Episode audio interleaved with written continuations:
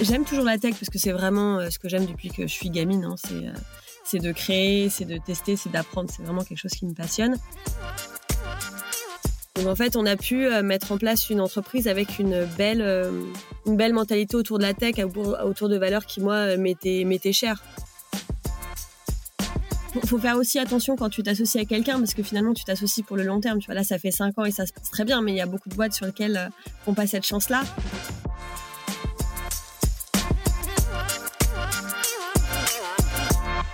Bonjour à tous et à toutes, bienvenue dans ce nouvel épisode du podcast de Tech Rocks. Je suis Cyril Morcrette, le CTO de Pappernest, et j'ai le plaisir aujourd'hui d'accueillir Mathilde, qui est euh, la CTO et fondatrice de Joli Moi. Bonjour Mathilde. Bonjour. Est-ce que tu pourrais te présenter en deux, trois mots? Bien sûr, donc moi je suis Mathilde Rigabert. J'ai 15 ans d'expérience dans le dev et là ça fait 5 ans que je suis chez Joli Moi en tant que cofondatrice et CTO et CPO. Et ben justement, est-ce que tu peux, on en profite, est-ce que tu peux nous présenter un peu Joli Moi là pour nous dire ce que ce que ça fait, ce que ça, ce qu'il y a dedans en termes techniques, voilà. Alors, euh, Joli Moi, c'est une plateforme qui permet à tout le monde de lancer son business dans le domaine de la beauté et du bien-être. Donc, en fait, nous, on est vraiment sur l'accompagnement d'indépendants pour les aider à se professionnaliser. Et donc, au sein de l'équipe produit et tech, on va vraiment être en charge de leur créer des outils très divers une application mobile, par exemple pour qu'ils puissent suivre et faire leur business de là où ils sont, mais aussi une plateforme de formation avec pas mal d'innovations. On a aussi un, un, studio de live shopping où en fait nos stylistes beauté, donc nos indépendants vont pouvoir tu sais, parler des produits qu'ils aiment et qu'ils recommandent, et les autres vont pouvoir avoir les flux vidéo et audio et interagir via un chat. On va avoir aussi un studio de réalité augmentée. Donc en fait, on a énormément d'outils qu'on conçoit pour nos stylistes beauté. Ouais, donc en fait, on s'en doute pas comme ça, mais c'est Joli Moi est en fait très très technique en fait. C'est euh, depuis le début en fait. C'est un peu ce qu'on se disait. Euh, c'est vraiment tu as, poussé euh, un besoin technique très fort depuis le début. Ouais, et c'est aussi ce qui fait la différence avec tous nos compétiteurs sur le marché, c'est que nous, on est parti vraiment sur une plateforme qui est très tech et très complète. Notre idée, c'est que quand tu es indépendant, quel que soit le domaine, hein, là on parle de bien-être et beauté, mais c'est le cas sur tous les domaines, il y a des tâches, tu sais, qui sont d'administratif, des tâches qui sont redondantes. Et nous, en fait, notre cœur de mission, c'est vraiment d'automatiser tout ce qui peut être automatisé et de les aider à se concentrer sur leur cœur de métier, que ce soit avec des algorithmes de recommandation, des algorithmes qui vont leur permettre de détecter euh, tu vois, des clients qui seraient en train de, de ce qu'on appelle churner, c'est-à-dire qui seraient en train de, de quitter euh, de quitter leur, tu vois, leur activité au sein de clients de Joli Moi. Donc ça, c'est des, des outils qu'on va leur créer. Donc ouais, c'est très technique au final. Et de toute façon, dans, dans les, dans, chez Joli Moi, je pense que l'équipe tech et produit, c'est la, la, la plus grosse équipe de Joli Moi. Bah, justement, ça représente quoi cette équipe? Aujourd'hui, maintenant, on est une quinzaine. Euh, sachant qu'on était euh, quoi 6 l'année dernière. Euh, donc on a une bonne croissance et en tout sur la boîte, on doit être maintenant à 45-50. Bah, c'est déjà impressionnant de, de voir qu'avec entre guillemets uniquement 15 personnes, tu arrives à faire tout ça. Quoi. Donc c'est, ça veut dire qu'il y a, il y a une compétence qui est très forte en fait chez toi.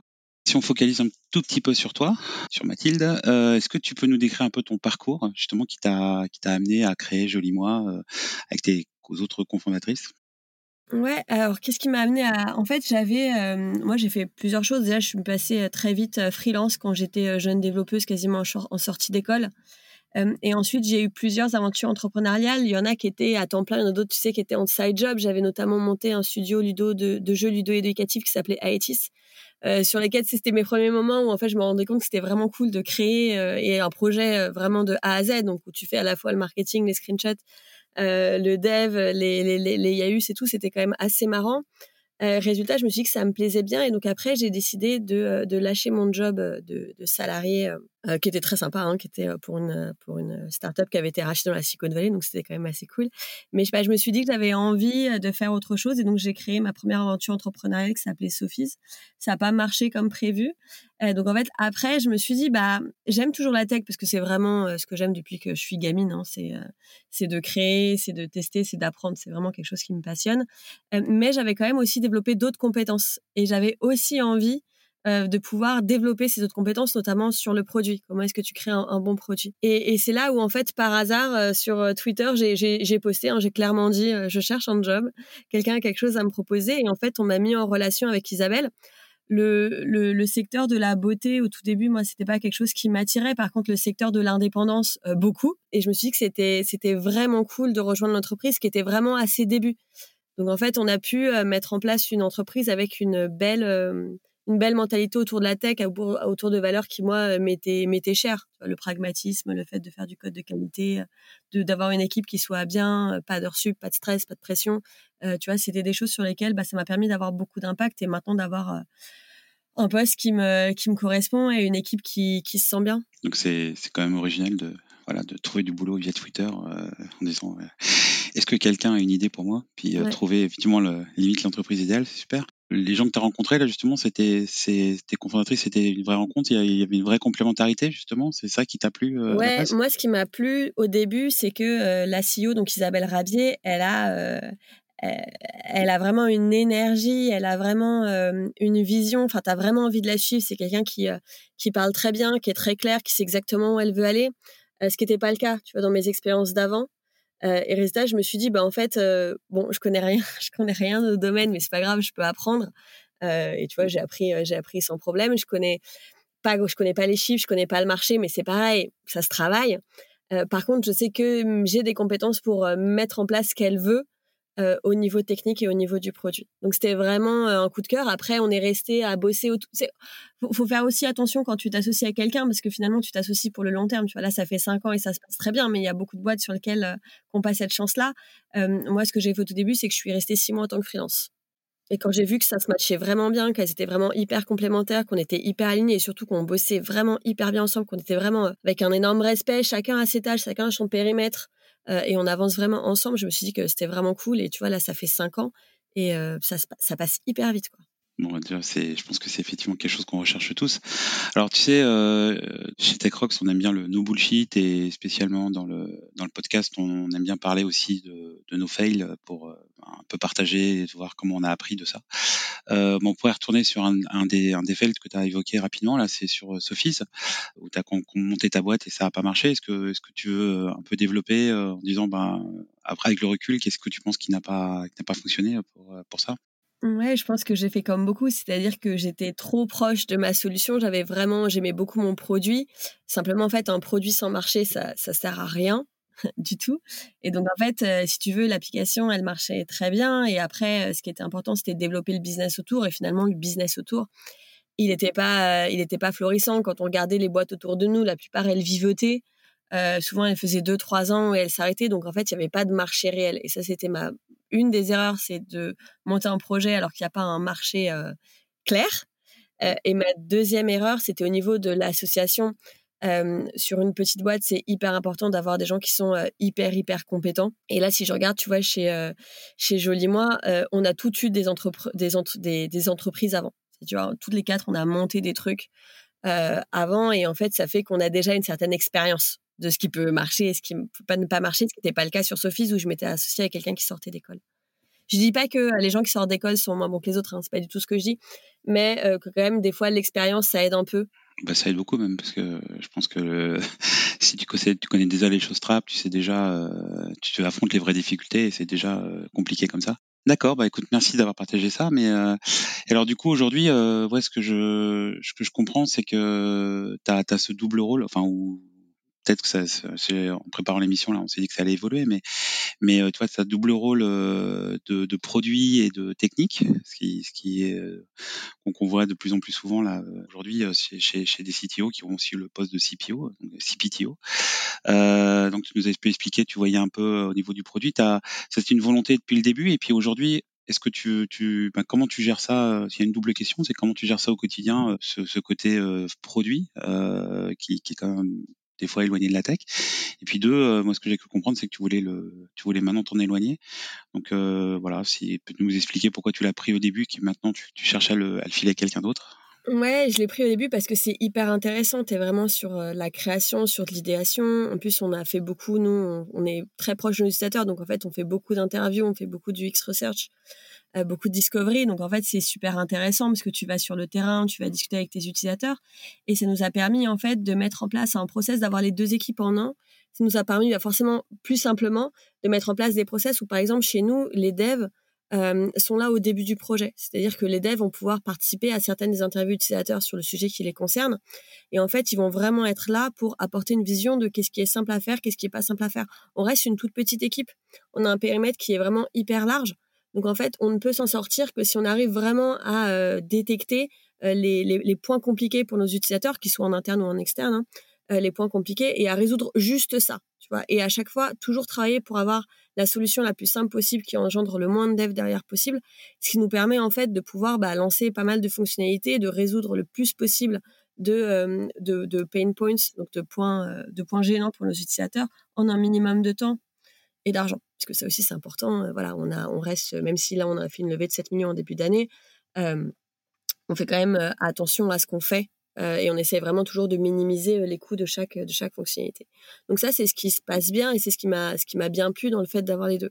Après je pense que dans une euh, dans une entreprise qui grandit, c'est important à un moment donné d'être en capacité de voir que quelqu'un d'autre peut mieux faire que soi. D'accord? Et là, typiquement, à la fois avoir ce que résultat, moi j'ai le produit, j'ai la dev, l'infra et la data. en fait, ça fait trop de sujets à couvrir. Euh, et je pense qu'aujourd'hui, euh, être en capacité de dire, bah, en fait, j'ai fait un travail qui, qui, est bon et je suis très contente de ce que j'ai fait chez Jolie Moi jusqu'à présent. Mais en fait, on va recruter quelqu'un qui ait plus d'expérience euh, sur le sujet, euh, dont ce sera la passion première et qui n'aura que ce périmètre-là, donc qui pourra faire un super job dans ce périmètre-là. C'est, c'est le truc à faire, en fait. Il faut un peu que tu te, tu sais, que tu, au fur et à mesure de, quand la startup grandit, je pense qu'il faut savoir aussi être un peu en retrait et laisser d'autres personnes plus, plus, plus compétentes prendre certaines, euh, certaines démissions. Je pense que pour moi, c'est le, c'est le truc à faire. Et pour moi, c'est maintenant qu'il faut le faire. Donc là, aujourd'hui, tu cherches quelqu'un qui va, qui va prendre le produit, qui sera ton, ton alter ego au niveau produit. Donc là, c'est, c'est un move quand même hein, pour euh, arriver à justement à lâcher ce truc-là et d'avoir quelqu'un en face qui, a la même autorité. Parce qu'en plus, tu es fondatrice. Donc euh, comment tu, tu penses arriver à, à donner de la place à cette personne pour, pour justement euh, faire cette évolution Parce que c'est pas, c'est pas obligatoirement évident comme ça quand on, on l'a, on l'a tenu depuis le début, depuis cinq ans je ne sais pas, je pense que déjà j'en ai vraiment envie. je pense que ça va vraiment C'est pas quelque chose que je fais euh, en, tu vois, en traînant les pieds. C'est quelque chose en fait dont j'ai besoin aujourd'hui parce que je l'ai dit tout à l'heure, mais moi ce qui m'intéresse c'est aussi le dev, c'est la tech. Et là en fait j'ai pas le temps tu vois, de regarder les nouveaux concepts. J'ai pas le temps de tester à fond. J'ai pas toujours le temps d'être là pour l'équipe de dev ou, de data ou d'infra. Et c'est un peu dommage parce que finalement, c'est là où je suis la plus efficace. Donc, en fait, pour moi, il n'y a pas vraiment de sujet dans le sens où c'est vraiment quelque chose que je veux faire. Je participe bien évidemment au processus de recrutement. Donc, en fait, je sais que la personne qu'on va recruter, euh, elle partagera les valeurs et on aura une vision commune. Tu vois, le fait de vraiment inclure les devs au début, le fait de vraiment bosser ensemble tout le temps parce que finalement, les deux sont hyper liés. Sans dev, il n'y a pas de produit. Sans produit, il n'y a pas de dev. Euh, donc, c'est important. Donc, pour moi, je, je vois pas ça euh, comme un comme de problème. Je vois ça pour moi plutôt comme une libération. Euh, et donc, c'est vraiment plutôt quelque chose que j'attends avec lequel je suis vraiment enthousiaste et pressée de commencer à bosser avec cette personne-là. Génial. Est-ce qu'il y a d'autres d'autres rôles justement que tu cherches avec ben, bravo pour cette levée déjà, mais et, et, justement bah enfin cette levée donne d'autres opportunités donc il y a un CPO qui doit arriver mais est-ce qu'il y a d'autres rôles importants chez toi qui que tu veux justement prendre pour gérer cette croissance? Bah là, justement, ce qui est, ce qui est sympa, donc on, a déjà trouvé pas mal de personnes, parce qu'en fait, la façon dont on bosse, c'est plutôt sympa. Donc en fait, on arrive quand même, nous, assez bien à recruter. Donc en fait, là, ce qui est, je pense, notre challenge, c'est euh, justement de construire le middle management. Donc pour moi, de m'appuyer de plus en plus sur des engineering managers. On en a déjà un, mais là, on va en chercher un deuxième. Euh, sur le CPO, sur euh, faire monter aussi l'infra et la data, ou aussi avoir à un moment donné du middle management quand il y en a besoin. Ça, ça va être, ça va être le plus intéressant, je pense, parce que c'est quelque chose qu'on n'a pas fait. C'est quelque chose sur lequel la taille de la boîte maintenant, bah, en fait, c'est nécessaire parce que moi là aujourd'hui, je crois que j'ai quasiment 13 euh, ou 14 personnes en direct. Ce qui, est, ce, qui est, ce qui est beaucoup trop en fait. donc en fait, ça va être la façon dont on va réussir à créer ce middle management et qu'il soit agréable pour tout le monde. Donc c'est pareil, c'est quelque chose dans lequel on parle. Ça fait un an qu'on en parle avec les équipes, donc en fait tout le monde sait que ça va arriver et tout le monde sait à peu près comment ça va se passer, donc les gens sont pas perdus. Il y a ça, et après il y a aussi le fait que quand tu grossis beaucoup, au niveau des, personnes qu'on va recruter, on va faire très attention aussi au à leur capacité aussi à communiquer. Parce qu'en fait, quand tu es, petit, quand tu es 10, ça va très vite, tout le monde est au courant de tout. Là, on commence à atteindre le, step des 50. Et en fait, quand tu es 50, ben, en fait, il faut commencer à mettre un peu de process. Euh, pas des process qui vont alourdir, mais juste des process qui vont permettre au moins aux gens de pouvoir être au courant de ce qui se passe euh, dans l'entreprise. Donc ça aussi, tu vois, ça fait un challenge et résultat, on va recruter aussi des postes autour, euh, autour de cette communication et autour de ce middle management. Mmh, c'est clair parce que c'est, on voit bien les, startups qui font des, qui grandissent très vite. Euh, on a souvent le, le travers de, de, rester sur le, sur les modes de fonctionnement historiques parce que ça marchait bien, etc. Sauf que ben, quand on est, euh, quand on passe des paliers, euh, 50, t'en parlais à 1, 50, mais 100, 200, 1000, ben tu peux pas travailler pareil et, euh, c'est vrai, il peut, tu peux pas ne plus avoir la même ambiance qu'auparavant. Ça c'est clair quoi. Donc là, toi justement, tu cherches à aller, euh, de te concentrer un peu plus sur la technique. Alors une question comme ça, est-ce que tu, continues à coder aujourd'hui ou c'est un rôle que tu as, lâché euh, complètement justement avec le, nombre de personnes que tu as à gérer? Mmh, J'ai pas lâché parce que je pense que j'arriverai jamais à lâcher et j'en ai pas envie en plus. non, c'est juste que j'ai quand même moins de temps euh, tu vois, et notamment sur les problématiques data, il y a beaucoup de choses qui m'intéressent, tu vois, pour être sûr que je comprenne bien euh, tous les concepts. J'ai déjà fait, j'ai déjà bossé avant dans le cas distribué. Euh. donc il y a des concepts que je maîtrise bien, mais il y a des nouveaux concepts depuis. Et c'est vrai que, tu vois, sur les trois, trois dernières années, j'ai été moins, j'ai eu moins de temps justement pour mettre à jour, surtout sur cette, sur cette brique-là. Et, et, là, j'aimerais, j'aimerais bien le faire. Euh, et avoir du temps parce qu'en fait, à un moment donné, ton temps, il est limité. Donc, tu peux pas tout faire. Donc, en fait, si tu veux continuer à tout faire, ben, à un moment donné, tu fais juste tout à moitié. Résultat, tu fais tout mal. Résultat, t'es pas très fier de ce que tu fais, ce qui est un problème. Euh, donc là, oui, le fait de, le fait de segmenter un peu euh, mon, mon, travail, ça va justement me permettre de me laisser beaucoup plus de temps. Donc, je le fais aujourd'hui, mais c'est un peu fait rapidement. Et j'aimerais vraiment avoir du temps pour moi, pour ouais, vraiment prendre du temps pour bien être sûr que je comprenne bien certains concepts qui viennent d'émerger ou tu vois, il y a des choses que je suis et j'aimerais avoir plus de temps pour pouvoir euh, mieux les suivre. Justement, c'est au-delà des, des, des, engineering managers, c'est pour ça que tu cherches un peu, parce qu'il y, a un mouvement souvent, les, les CTO qui veulent continuer à être, parce qu'il y a enfin, y a des CTO qui sont beaucoup dans le, management et d'autres qui sont beaucoup plus dans la, dans la tech, entre guillemets. Et, toi, tu, tu veux être dans, dans, la tech, mais tu vas du coup chercher quelqu'un qui va t'aider à continuer à gérer justement bah, la, partie managériale, process, etc. Donc un VP Engineering, par exemple En vrai, je me suis vachement posé la question. Ça m'a vraiment pris des mois avant de réussir à savoir ce que je voulais faire. Parce qu'il y a des trucs dans le management que j'aime beaucoup. Il y a des trucs dans le management que j'aime moins. Et pareil pour la tech, il y a des trucs que j'aime beaucoup. Et il y a des trucs que je pense que, qui vont manquer. Donc en fait, j'ai vraiment pris genre trois ou quatre mois peut-être pour vraiment prendre le temps de, et discuter aussi avec beaucoup de gens pour voir un peu bah, qu'est-ce que c'était.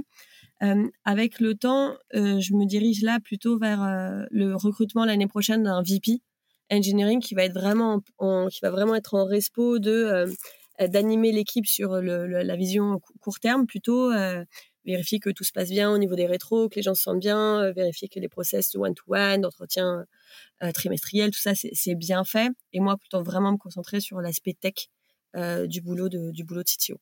Donc pour moi, c'est vraiment euh, avoir un VP engineering et moi me concentrer sur euh, plutôt la stratégie à long terme euh, au niveau tech de l'entreprise. D'accord. Et rapidement comme ça, justement, si on parle tech, c'est quoi les, grands frameworks, les, grandes technos que, sur quoi Joli Moi s'appuie aujourd'hui? Aujourd'hui, nous, on est très simple, on est hyper pragmatique dans nos choix. Donc aujourd'hui, nous, on évite tout ce qui est compliqué. Parce qu'en fait, dès que tu rajoutes même, tu vois, des choses qui qui, euh, sur le moment, tu dis, ouais, ça va être super. En fait, mine de rien, tu complexifies ton architecture. Ça fait que tu complexifies en fait tous les onboardings. Ça fait que tu es sûr que euh, sur ton sur ton pool de développeurs, bah en as qui vont pas bien maîtriser cette partie. Donc en fait, on fait hyper attention à pas rajouter euh, des choses, des, des, nouvelles briques dont on n'aurait pas vraiment l'utilité, ou alors on, on dit bah tiens ça on va le faire, mais on va le faire dans six mois ou dans un an quand vraiment ce sera obligatoire. Je passe par exemple notamment au container. Tu vois, c'est des choses qu'on n'a pas aujourd'hui parce qu'aujourd'hui ça roule sans. Euh, par contre, c'est des choses qu'on va avoir demain parce qu'au fur et à mesure qu'on croit, ça apporte quand même beaucoup de beaucoup de choses. Mais aujourd'hui, on n'en a pas un réel besoin. Donc aujourd'hui, au niveau de notre stack, euh, on est en train de migrer sur TypeScript. On a une base, euh, tu vois, sur MySQL sur sur sur Amazon. On a, c'est assez simple en fait. Par contre, c'est efficace. Tu vois, c'est pas, on n'a pas beaucoup de buzzwords et tout. Par contre, on a des choses qui sont qui sont efficaces. On a Elasticsearch pour, euh, pour, notre, pour notre recherche et tout. On a vraiment plein de petites choses, mais des choses qui sont assez communes, assez faciles à trouver euh, et, euh, et, finalement qui sont assez stables. C'est un peu comme euh, fait, fait Doctolib à ses débuts, où on boring architecture et puis où on fait, on réduit un maximum le nombre de, de, de technos différentes pour, pour bien les maîtriser et puis pas obligatoirement complexifier. D'accord. Voilà. Et alors sinon, euh, autre question aussi euh, d'organisation, c'est est-ce qu'il y a des rituels importants chez Joli Moi, euh, des, choses, euh, des, moments euh, particuliers que, vous mettez en place pour pour grandir ou pour mieux échanger, pour casser des barrières au sein de l'entreprise Ouais, je pense que Nous, ce qu'on fait, si, après, tu sais, on fait les trucs classiques en agile, on est très attaché à nos rétros. depuis très longtemps, on fait des rétros et en fait, pour nous, c'est hyper important d'être en, en perpétuelle recherche d'optimisation, de, regarder qu'est-ce qui se passe bien, qu'est-ce qui se passe pas bien sur nos, sur nos projets et d'être vraiment en capacité de changer les choses. Ça, c'est quelque chose qui nous est euh, assez cher.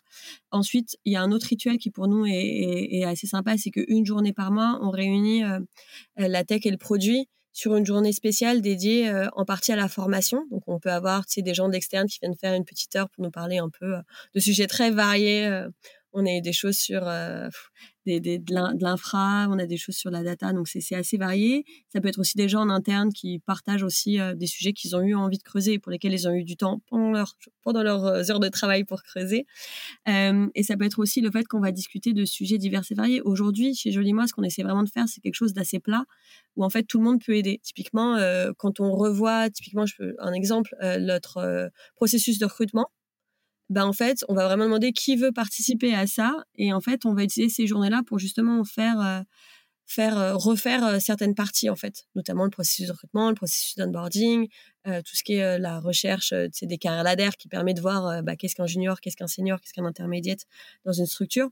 Tout ça, c'est des choses qu'on va faire dans cette journée-là, qui est vraiment liée à l'échange, à la formation et aussi à à faire, euh, à progresser certains de nos process. Et tu penses que tu arriveras à, maintenir euh, effectivement ce, ce type de rituel quand si l'équipe euh, progresse? Ou alors tu vas tu vas le faire évoluer avec uniquement les managers ou tu vas tu vas ben, justement vous allez faire une réflexion sur comment faire évoluer ce propre rituel? Non, justement on pourra faire des réflexions mais en fait l'idée vraiment c'est que chez nous tout le monde peut peut agir et peut participer.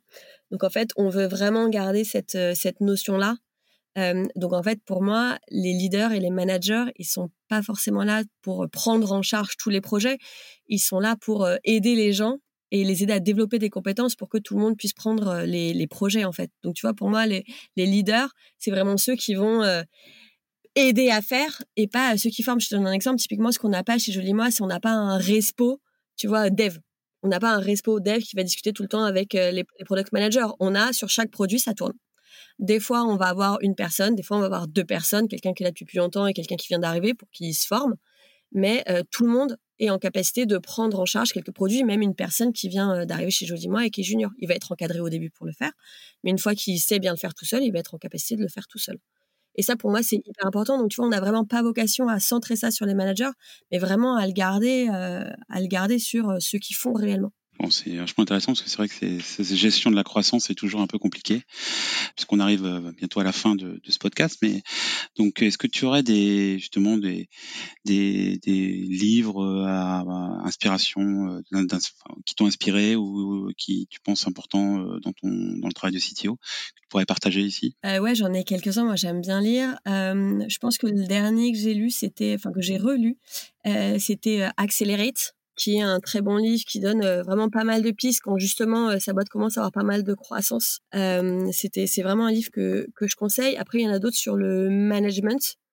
Je, je, me souviens souvent le livre c'est Management 3.0, c'est Camille Fournier peut-être. Je suis désolée, je me souviens pas bien du nom. Mais pour moi c'est un peu une bible et c'est ce que je fais lire à tous les gens qui me disent je veux faire du management. Ça fait partie des livres que je leur demande de lire. Pour moi c'est un peu la base, c'est très très bien écrit. Euh, c'est très smart. Et après, j'essaie vraiment de lire euh, plein de livres euh, très divers. Là, qu'est-ce que j'ai sur mon J'ai typologie? Team Typologie, Team Typologie Team, je sais plus, que je suis également en train de relire là. C'est Team Typologie. team, Typologie, oui, tout à fait. dans ce, dans, donc dans ce sens-là, c'est mieux. Et en fait, tu vois qu'il va être plus sur bah, la structuration, les différentes types de structuration que tu peux utiliser, comment est-ce que tu, tu identifies, bah, en fait, qu'est-ce qui va marcher pour toi, avec des exemples de ce qui, ce qui existe un peu aussi chez les autres. Euh, voilà, il y a vraiment énormément de livres. Moi, je lis énormément. Euh, vraiment, euh, c'est pour moi hyper important. Mais il y a un truc que tu as dans les livres, et c'est aussi une raison pourquoi j'aime beaucoup Tech Rocks, c'est que c'est très bien de lire un livre tout seul.